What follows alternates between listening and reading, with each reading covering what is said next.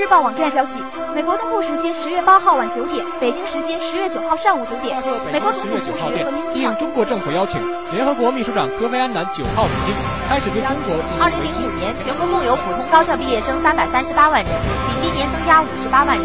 教育部九月十八号到十九号，由我校会计学院发起成立的东北及内追踪时事热点，关注教育前沿，更新。更快、更全面。这里是每日新闻。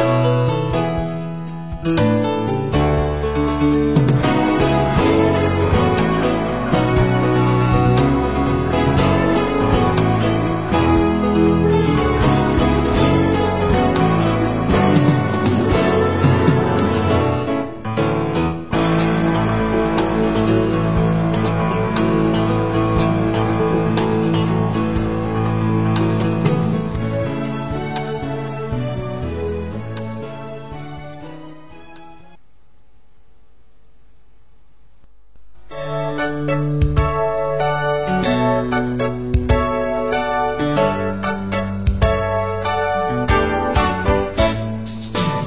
爱的同学们大家好，今天是九月二十三号，星期二，农历八月三十，欢迎收听新闻一加一。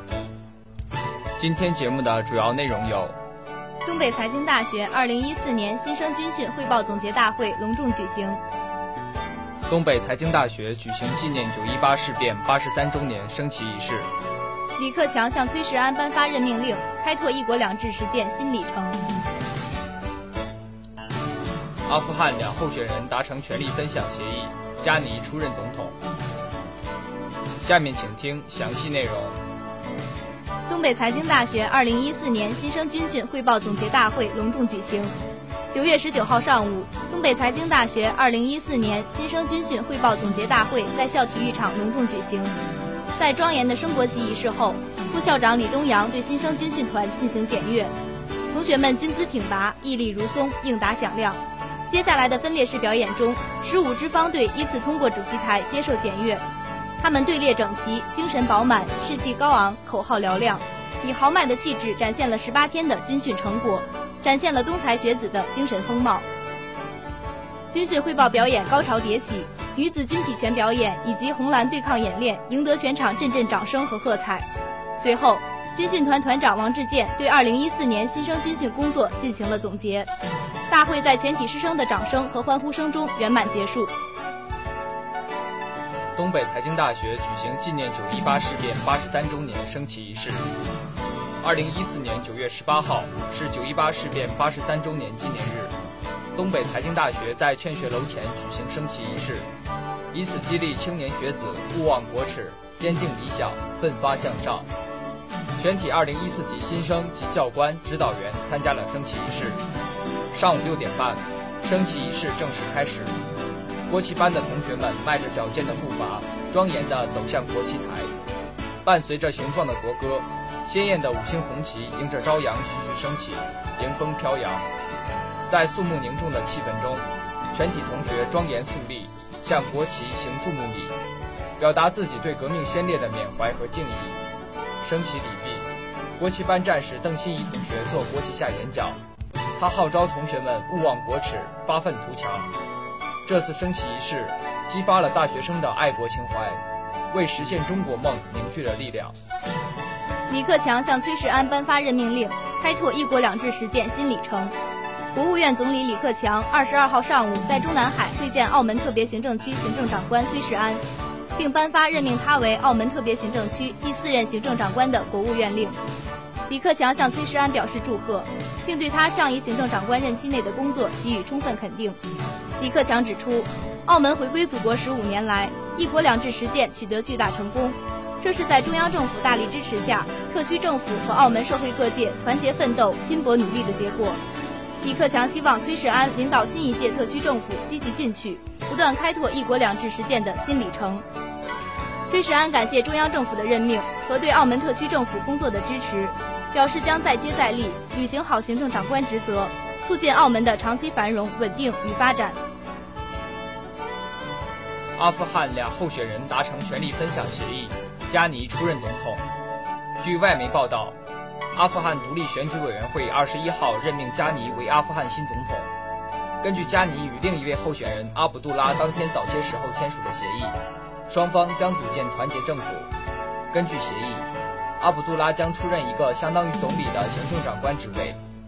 协议要求加尼出任总统后，采取一系列削弱总统权力的行政措施，从而使行政长官的职位永久化。自六月十四号阿富汗总统大选决选以来，该国经历了数周的政治争吵。独立选举委员会最终没有公布最后的计票结果，理由是那样做有可能会使局势紧张。以下是今天节目的简讯。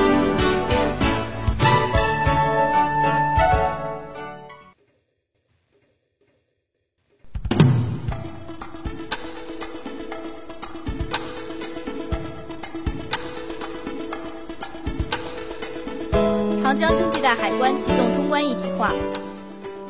中国民族区域自治法实施三十周年主题展二十二号在北京开幕。日本登革热感染者增至一百四十二人。越南第一大银行前高管违法放贷致上亿元损失。我校十七号举行季宝成兼职教授聘任仪式暨主题报告会。我校举办大学生常见心理问题及危机干预工作技能培训。下面让我们来关注一下天气情况。大连地区阴转晴，东北风四到五级，十七到二十三摄氏度。以上是本期节目的全部内容。本期节目采编郭向荣、沈谢，制作张淼、马帅。我是白宏阳，我是张琪。我们下期节目再会。再会。